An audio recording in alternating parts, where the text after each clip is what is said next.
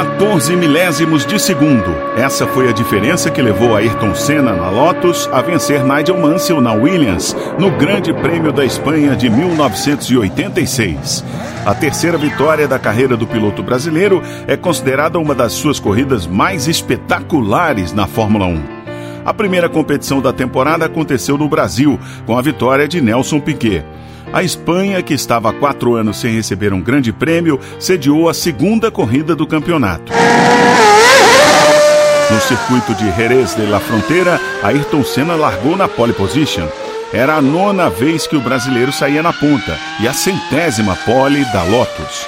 No início da corrida, Nigel Mansell não parecia uma ameaça, já que terminou a primeira volta em quinto lugar. Mas o piloto da Williams acabou conquistando a liderança na quadragésima volta. A essa altura, Nelson Piquet já havia abandonado a pista por problemas no motor. Faltando menos de 10 voltas para o final da corrida, Mansell precisou fazer uma parada. Já a Senna optou por seguir adiante, mesmo com o desgaste dos pneus.